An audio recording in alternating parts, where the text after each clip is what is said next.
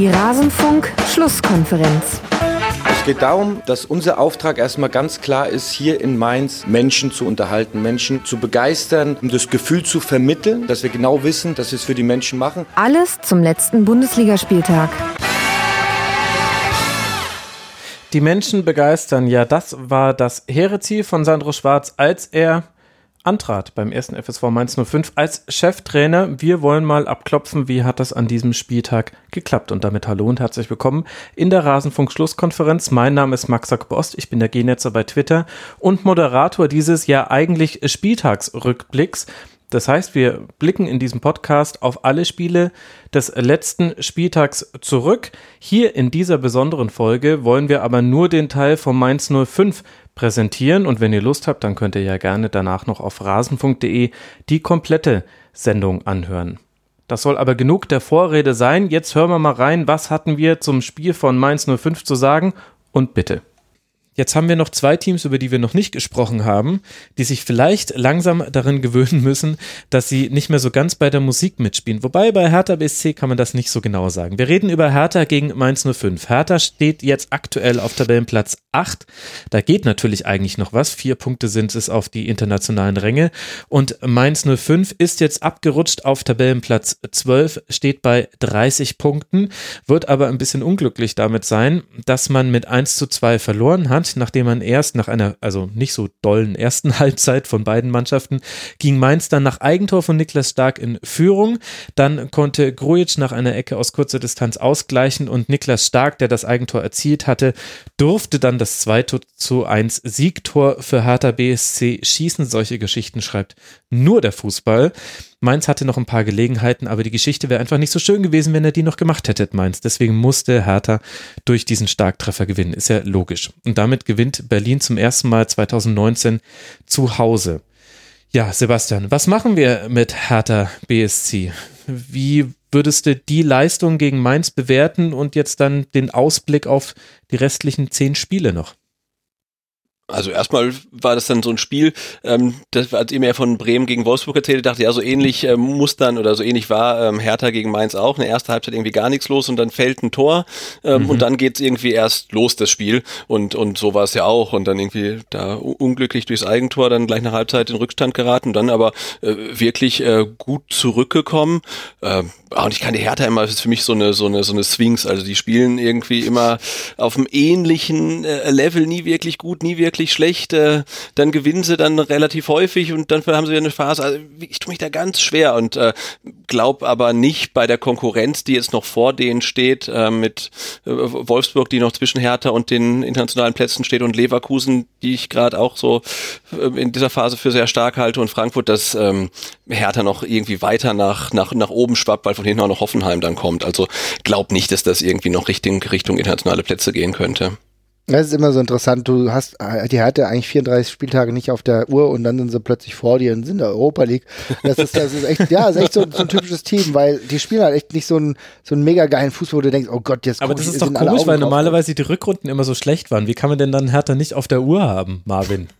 Ja, weil ich Hertha generell ist für mich halt auch jetzt nicht der mega sexigste Fußballverein so, ne? Also ich bin jetzt nicht, äh, ich habe ja gestern mal einen Tweet rausgehauen, gab es übrigens auch relativ viele ähm, äh, Repliken. Ich habe immer so das Gefühl, es ist jetzt nicht so der mega geile sexy Fußballclub. Was mir aber und das ist mir aufgefallen, es hängt einfach voll oft, immer wenn ich das sage, hängt es irgendwie total am Stadion, weil äh, dieses ausufernde Stadion, wenn es nicht total voll ist und dann sind irgendwie, äh, dann siehst du es in Übertragungen, ist da voll viel Platz und da voll viel Platz und dann diese Tatanbahn, das ist irgendwie, das nervt mich alles. Und ich glaube, das nervt auch viele Berliner selbst, dass du eigentlich echt viele Leute damit reinbringst. Es ist ja nicht so, als wäre das nicht voll. Drei, was weiß ich, wie viele gestern, waren gestern da? 34.000. Aber hättest du so eine geile mhm. kleine, kleine Knutschkugel mit 35.000 oder so, dann wäre ja da jedes Mal das Ding voll. Und die, die Hertha-Fans sind ja nicht schlecht. Die machen ja gute Stimmung. Also es ist ja nicht so, als wäre das jetzt hier eine Totengräbertruppe, sondern da ist ja schon ein bisschen was da. Die Mannschaft ist ja nicht schlecht. Ich mag ja auch hier so, Janik Stark, äh, äh, Janik Stark, sage ich schon, das war, der ein paar, paar liegen weiter unten,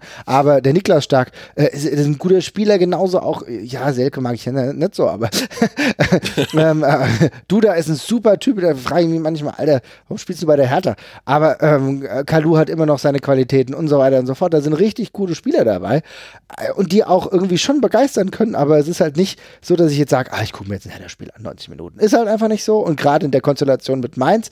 Aber genau wenn du so halt nicht beachtest, dann, dann ist es besonders gefährlich. Deswegen sage ich, wenn du es nicht beachtest, dann stehen sie plötzlich vor dir. Insofern musst du eigentlich immer ein Auge drauf haben.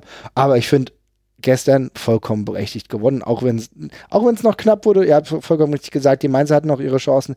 Ich bin immer wieder überzeugt, dass äh, oder überrascht, dass Onisivo eigentlich ein Spieler ist, äh, der wirklich Bundesliga-Format hat. Ich habe den irgendwann mal bei, beim SV Mattersburg kennengelernt als Spieler und habe gedacht, okay, der hat schon Format, der könnte auch irgendwo ganz relativ weit oben in der österreichischen Bundesliga spielen.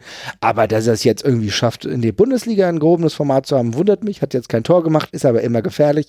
Finde ich immer ganz spannend. Habe aber immer so ein bisschen das Gefühl, oh, ich muss aufpassen, dass er nicht der zweite Kockmatz wird. Dafür ist er aber jetzt schon zu gut bei, bei Mainz. aber am Ende des Tages finde ich, Hertha verdient gewonnen, allein halt auch, weil sie diese Spiele einfach haben, wie du, der eine Qualität hat, über den ich eben schon gesprochen habe. Und ein bisschen Glück ist auch dabei, dass Mainz am Ende nicht noch die Dinger macht, weil die Chancen waren da. Ach, der Marvin mit seinen äh, drei Minuten Monologen, nachdem dann schon fast alles gesagt ist, aber nur fast. Ich finde noch ein mhm. bisschen fehlt mir, also neben dem, dass man jetzt bei Hertha immer noch anführen kann, sehr interessanter Kader, auch interessante Dreierreihe da hinten.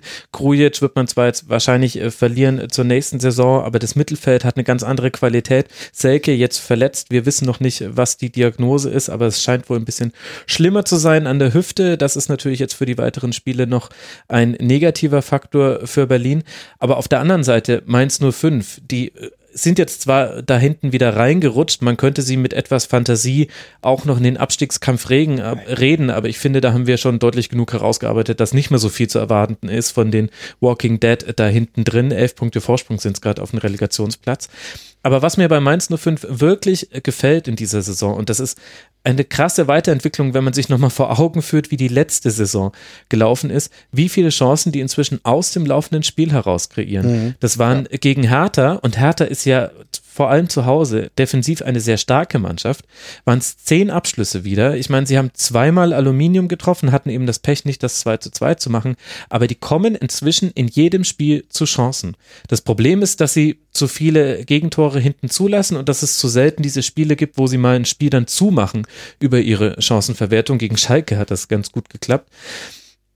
Aber es war halt auch Schalke. Aber das finde ich wirklich interessant und äh, und das muss man nämlich auch erstmal hinbekommen.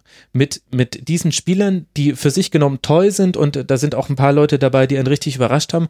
Aber du musst es trotzdem schaffen. Du musst die Eier haben, irgendwann in der Saison auf Raute umzustellen, das dann beizubehalten und eigentlich fast egal gegen welchen Gegner immer auch zu versuchen, dein Spiel durchzudrücken. Und in Phasen schafft es Mainz inzwischen, also gegen so einen Gegner wie Hertha auf jeden Fall und gegen ganz viele andere Gegner inzwischen auch. Und das finde ich bemerkenswert. Ja, und es das heißt ja auch nicht, dass es jetzt die letzte Saison ist für die äh, Mainzer in diesem Format. Wer weiß, weiß nicht, wie viele Leute danach weggehen nach der Saison. Müssen wir, aber wenn die einigermaßen zusammenbleiben, kann das jetzt die Übergangssaison werden. Für auch super, dass sie an Schwarz festhalten. Ich finde Sandro Schwarz ist, also für mich der, ja, keine Ahnung, wenn ich aus, die, ich bin als Frankfurter jetzt nicht der größte Mainz-Sympathisant, aber wenn es jemanden gibt, den ich richtig cool finde, dann ist es halt Sandro Schwarz.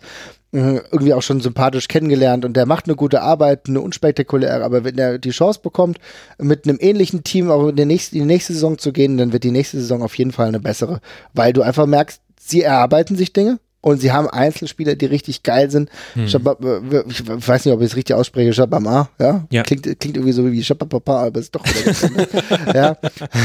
Und ähm, ja, das ist ein super geiler Spieler und äh, nicht nur der, äh, Tsunali, auch, ja, wie gesagt, ich habe ja Onisivo schon erwähnt und Quaison. Also, also da gibt's schon so, wie du eben schon gesagt hast, viele geile Einzelspieler.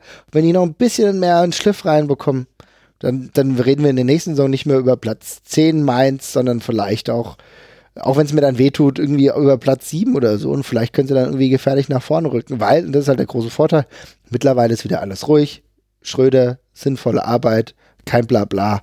Das ist natürlich, das hilft natürlich. Ja, da entwickelt sich was, ne? Also auch das Zeichen halt mit dem Schwarz zu verlängern, gerade in der sportlichen Krise, ja. fand ich irgendwie super. Genau. Ähm, und äh, halt, da ist, die haben halt wirklich diese Kontinuität, die sich alle wünschen. Äh, mit dem Trainer verlängert, der dann auch was entwickeln kann, äh, interessante Spieler. Und ähm, ja, sowas spricht sich ja auch rum, dass man da dann auch mal gut hinwechseln kann als Spieler, der irgendwie auf dem Sprung steht, irgendwie besser zu werden. Und ich glaube, wenn das kann da wirklich in Mainz so weitergehen, dass die sich dann verbessern und dann halt auch dann Spieler hervorbringen, die dann halt äh, für viel Geld dann auch woanders hinwechseln, wie dann äh, äh, Diallo war es, ne, zu, zu, zu Dortmund dann. Also ja, das, ist ja äh, das, krass. Ja. dass das halt äh, so die Zukunft für Mainz sein könnte, wenn es gut läuft. Ja, ja, Aaron definitiv auch äh, super Spiel auch gegen Hertha gemacht. Er hatte zwar genau, auch immer genau. sehr viel Platz für seine Flanken, wo ich dann auch ein kleines Fragezeichen bei Lazaro äh, machen würde. Also in der Defensivbewegung, offensiv hat er ein paar ganz gute Aktionen, aber äh, der hat auch äh, eine gute Qualität und diese Linksaußen, die sind nicht so häufig in der Liga. Nee, die kriegst du irgendwann mal für viel Geld los. Auf jeden Fall. Aber auch ganz interessanter Fall. Ich meine, Mainz 05 wird es auch demnächst, ich glaube, in zwei Wochen mache ich den Schwerpunkt dazu, ich bin mir gerade nicht ganz sicher, ähm, wird es nochmal ausführlicher thematisiert werden. Aber auch ganz interessanter Fall, weil neutrale Beobachter wie wir ganz anders über Mainz 05 sprechen als eingefleischte 105, äh, 105, Mainz 05 Anhänger. Wird es langsam Zeit, dann die Sendung mal dicht zu machen. Aber ganz interessant. Also sowohl Sandro Schwarz wird da ganz anders bewertet von Teilen der Fans, natürlich nicht von allen, als auch der Saisonverlauf, die Ansprüche, die man formuliert hat, die Einkaufspolitik. Es macht etwas mit einem Verein, wenn man sich an ein gewisses Leistungs- und Erfolgsniveau gewöhnt hat als Anhänger. Und es ist ganz schwierig für die Verantwortlichen, dem etwas entgegenzuhalten, was irgendwie verfängt dann auch bei der Fanbasis. Das kann man bei Mainz 05 super beobachten. Bei Augsburg gab es auch schon mal Ansätze, wo man das sehen konnte. Die haben jetzt gerade ganz andere Sorgen, deswegen rücken die mhm. nochmal zusammen. Aber es gibt so eine Kategorie von Mannschaften. Ähm, die einzigen, die es eigentlich immer ganz gut wegmoderiert bekommen, ist der SC aus Freiburg. Das liegt aber Stimmt, ja. da sicherlich auch an der Art und Weise, wie die Medien da aufgestellt sind und wie auch der gemeine Freiburg-Fan so seinen Verein verfolgt. Also ähm, das ist ein interessantes Thema. Hertha genau, ich glaube, bei Freiburg liegt es halt auch an dieser in, in Stein gemeißelten Philosophie, äh, dass der Anspruch ist, zu den, ich weiß nicht, Top 20, Top 22 Teams zu ja. gehören, was ja automatisch halt einen Abstieg mit abdecken würde halten. Und ich glaube, deswegen sind sie auch immer so, so gelassen und kommen aber mittlerweile auch gar nicht mehr so weit runter, dass sie da Gefahr laufen würden, äh, aus den Top äh, 15 rauszurutschen. Bin mal gespannt, wenn wir irgendwann mal die Top, äh, die 25er Bundesliga haben, was sie dann sagen, wenn sie 26. geworden sind. Ja, ja mal gucken, Nein, ob ja. das kommt. Da müsste es ja erstmal die Regionalliga-Reform geben, äh, die ein Supporter ganz am Anfang der der Sendung gefordert hat, womit sich ja der Kreis so ein bisschen schließt. Hertha spielt jetzt dann eben beim SC aus Freiburg. Ich habe übrigens gerade ein Buch gelesen, ein SC-Lesebuch mit alten Zeitungsartikeln und Reportagen über den SC damals in, im Jahr des Aufstiegs. Äh, das ist total interessant zu sehen, wo die ganzen Freiburg-Klischees herkommen. Und dass, mhm. da, dass damals in den Zweitliga-Zeiten bis zum Aufstieg tatsächlich die Studenten noch ihre Liegestühle mitgebracht haben auf die Nordtribüne und sich dann im Liegestuhl dahingesetzt haben. Und einer von denen hat sich dann beschwert, dass jetzt, wo der SC so erfolgreich wäre, gäbe es keinen Platz mehr, den Liegestuhl aufzubauen. Skandal, ja. Wunderbar. Also sehr, sehr gutes, äh, sehr, sehr lustiges Buch. Ähm, äh, fährt man auch ganz viel über die Philosophie vom SC, gibt es aber natürlich nur noch antiquarisch und hat auch ein bissiges Vorwort von Volker Finke, aber so ist er eben. Also, Hertha jetzt dann in Freiburg und Mainz 05 erfängt zu Hause Borussia Mönchengladbach, empfängt Borussia Mönchengladbach und damit haben wir den 24 ein kleiner Cut und so endet sie unsere Besprechung des Mainz 05 Spiels vom vergangenen Spieltag. Ihr findet die komplette Spieltagsrückschau auf rasen.de. Ihr findet dort auch viele andere Folgen zu zeitlosen Themen wie Doping im Fußball, aber auch den Blick auf internationale Top-Ligen. Ich bin der Genetzer bei Twitter. Freue mich wieder von euch zu hören. Hört mal beim Rasenfunk rein und ansonsten hören wir uns hier wieder nach dem nächsten Spieltag und dem nächsten Spiel der 05er. Bis dahin macht's gut. Ciao.